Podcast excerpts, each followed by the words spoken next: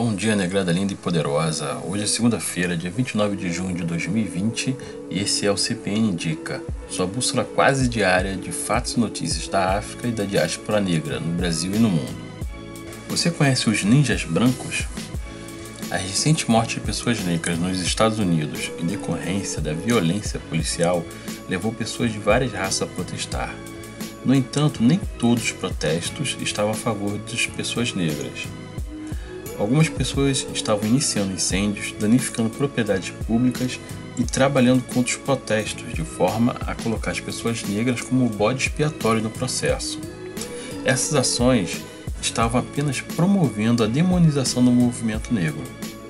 Jonathan Douglas, um escritor, ator e cantor de ópera em ascensão no Brooklyn, Nova York, chama essas pessoas de ninjas brancos. Elas estão comprometidas em realizar teatro para seu próprio benefício egoísta, quase sempre são policiais disfarçados ou até federais que fingem estar contra as forças policiais, disse Jonathan. Durante os tumultos raciais, é comum que pessoas negras façam saques. O processo de pilhagem é parte da sobrevivência de quem realmente precisa e também é um lugar onde o oportunismo prospera, ou seja, onde as pessoas veem a oportunidade de conseguir aquilo que lhes falta. O podcast Adult Ish, apresentado por Afia Agostini, lembrou que existem três tipos de saques feitos por pessoas negras. Existem os saqueadores que levam mercadorias de forma imediata, para uso imediato nas suas próprias casas. Existem saqueadores que pegam itens para vender para ganhar algum dinheiro para sobreviver.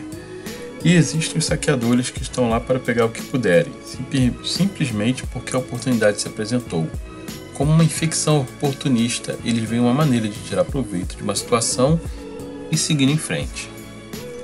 Mas há outros exemplos também, como o de Wesley Somers, um homem branco de 25 anos de Nashville, Tennessee, que foi preso por acusação de incêndio criminoso, vandalismo e conduta desordeira por incendiar o Tribunal Histórico de Nashville. Quando a mídia noticiou o caso, noticiou mostrando imagens de pessoas negras protestando pacificamente, o que dava uma falsa impressão de que havia sido cometido por pessoas negras. Por sorte, graças às câmeras de smartphones, diversas pessoas fotografaram o homem cometendo o crime, o que levou à prisão e desmascarou a falsa narrativa da mídia conservadora. E há também o caso que ilustra este vídeo, onde alguns aliados, algumas aliadas, estavam pichando Black Lives Matter, as letras, né, as iniciais, BLM, na lateral do Starbucks. E os manifestantes negros flagraram eles e conversaram com elas sobre como isso era prejudicial para o movimento. Você pode ver esse vídeo na nossa página no Facebook, assim também como o vídeo de Jennifer, que era uma mulher que se fingiu de cadeirante para esfaquear manifestantes que tentavam se abrigar dentro de uma loja contra a repressão policial às manifestações. Um manifestante também branco reagiu a ela com um extintor de incêndio. Porém, a mídia conservadora reagiu mostrando apenas as cenas em que ela já estava coberta da espuma do extintor. Mas não exibiram um vídeo que ela sai da cadeira para atacar pessoas no meio da rua. Então, fica aí a dica para tomar cuidado com os supostos aliados que podem promover ações que na verdade vão contribuir para demonizar o movimento negro aqui no Brasil também. Lewis Hamilton quer um grande prêmio na África. Já faz 27 anos desde a última vez que a Fórmula 1 foi disputada na África. A última prova no continente marcou a abertura na temporada de 1993, o Grande Prêmio da África do Sul em Kialami. Teve a vitória de Alain Prost, que iniciou sua arrancada para o tetracampeonato com a Williams. Desde então, o circuito, localizado ao norte de Joanesburgo, quase fechou as portas, mas passou por um amplo processo de revitalização e hoje já recebe provas importantes, mas não há perspectiva do retorno da Fórmula 1. Em uma entrevista divulgada pela Petronas, a petrolífera Malaya, que é a principal patrocinadora da equipe Mercedes, na qual Hamilton disputa, ele foi questionado sobre qual local escolheria para a Fórmula 1 realizar uma corrida no futuro. O dono de 84 vitórias e 88 cores na carreira não teve dúvidas. Fácil, a África. É um lugar muito importante para voltar. A Fórmula 1 deve mudar para ser um esporte que vai a determinados lugares e viver atrás de algo para ajudar a comunidade, as comunidades, salientou Lewis. Acho que é preciso prestar mais atenção à África e reforçar o lugar precioso que é. É o lugar mais importante que nós temos que ir, complementou ele. Mas nem tudo são flores na Fórmula 1. Numa entrevista à emissora americana CNN, o antigo chefão da Fórmula 1 minimizou o racismo sofrido pela população negra criticou a iniciativa da categoria, impulsionada por Hamilton, na luta contra a discriminação racial. As declarações foram rebatidas pela Fórmula 1 por meio de comunicado enviado na tarde de sexta-feira. Tudo começou quando Bernie disse que não acho que vai fazer nem mal e nem bem para a Fórmula 1. Só vai fazer as pessoas pensarem, o que é mais importante. Em muitos casos, os afro-americanos são mais racistas que os brancos, disse o britânico de 89 anos. A jornalista Amanda Davis, que conduzia a entrevista com Bernie, contestou a afirmação do britânico, que não trouxe nenhuma evidência para sua tese, a não ser dizer que percebeu tal situação ao longo dos anos. Em um momento em que a unidade é necessária para combater o racismo e a desigualdade, discordamos completamente dos comentários de Bernie Ecclestone, que não tem lugar na Fórmula 1 na sociedade, explicou em nota a categoria. A Fórmula 1 aproveitou a oportunidade para deixar claro que Ecclestone já não tem mais nenhum vínculo com a atual gestão liderada pela Liberty Media. Ecclestone não desempenha nenhum papel na Fórmula 1, desde que deixou nossa organização em 2017 com o título de presidente emérito, vencido honorificamente em janeiro de 2020. E já que estamos falando sobre esporte, vamos passar agora a coluna da Black Health, o Nego Alan, que vai trazer algumas dicas de vida saudável pra gente. Fala meu povo, tudo certo? Nego Mala da arroba Black Health aqui de novo. Gente, seguinte, o papo hoje vai ser sobre cortisol. Com certeza em algum momento você já ouviu aí alguém falar que você tá com cortisol alto ou fulano tá com cortisol alto. Bom, a ideia aqui hoje é explicar para vocês um pouco do que seria esse cortisol na verdade, né? Vamos lá? Simbora. Primeira coisa, o cortisol é um hormônio liberado pelo nosso corpo principalmente em picos de estresse. E para que, ele serve? Justamente para ele controlar esse estresse. Ah, mas não só para isso. Ele também reduz inflamações, ajusta o nível de sangue de açúcar no sangue, pressão arterial e tudo mais. Beleza? Tá, e o que acontece se o, o cortisol estiver alto, negão? Simples, cara.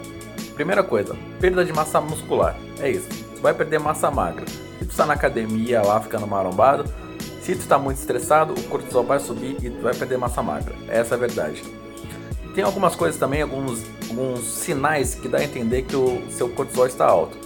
Os preto, testosterona baixa e falta de libido. Se a coisa não está funcionando legal assim, é bom se atentar e, e arrumar tua, tua rotina de vida, beleza? Paz preta, menstruação desregulada. É isso, cara. Se a, a menstruação de vocês, pretas, está meio desregulada, é bom ficar ligeirinha por aí, porque pode ser consequência de cortisol alto, tá bom? Agora, cortisol baixo, o que acontece? Cansaço, sensação de fadiga extrema, fraqueza, por vezes até depressão. E aí, cabe aqui um alerta também. Se porventura é, tu tá com aquela vontade incessante de comer doce, pode ser também é, cortisol baixo. E por que, que o cortisol ele atrapalha o emagrecimento? pelo simples fato de o pico de estresse, quando ele é muito crônico, né, quando ele é, ele é longevo assim, faz com que nosso organismo é, acumule gordura. E gordura principalmente na região do abdômen. E aí faz também a gente ter aquelas gorduras nos órgãos que a gente chama de gordura visceral, que é um perigo danado. Então é bom se ligar. Então é isso, cara. É, tira um tempo para vocês, se cuidem, se organizem, pratiquem atividade física, comam direitinho que aí dá certo, sabe? O cortisol fica equilibrado, que ele nem, nem alto é bom e nem baixo é, é, é bom também. Tem que ser equilibrado sempre. E é isso. Seja todo mundo feliz, tá bom? Beijo do preto e é isso por hoje. Fui! O uso do dinheiro móvel aumenta na África em meio à pandemia. Quênia está aumentando o uso de plataformas tecnológicas oferecidas pela Vodafone, Airtel Quênia e Telcom Quênia desde o início da pandemia para desembolsar ajuda direta a empresas e indivíduos que usam dinheiro móvel, para que elas não tenham que recorrer, no caso das empresas, a bancos e, no caso das pessoas, a cestas básicas. Na quarta-feira, a Gana também começou a injetar estímulos para que pelo menos 180 mil micro, pequenas e médias empresas que usam dinheiro móvel possam ter algum auxílio. Lançado em 2007 pela Safaricom da Vodafone, com sede em Nairobi, o dinheiro móvel se tornou indispensável para 1 bilhão e 200 mil pessoas na África que pagam por bens e serviços, compram planos funerários ou pedem dinheiro emprestado através do smartphone. Agora, a necessidade dos governos de encontrar uma maneira rápida e segura de enviar fundos para essas pessoas durante a pandemia enfatiza o papel cada vez mais sistêmico do serviço. O dinheiro que o governo está enviando via o sistema M-Pesa mostra como a plataforma é importante no país, disse Tracy Kivuniu, analista de, da Telimer, em Nairobi. Enquanto europeus evitam dinheiro e usam cartões por questões de higiene, algumas nações africanas têm problema de infraestrutura para depender apenas do plástico. As restrições para conter as infecções por Covid-19 impedem que os clientes acessem dinheiro em espécie, mais pessoas estão recorrendo ao dinheiro móvel, ao dinheiro eletrônico, para preencher essa lacuna.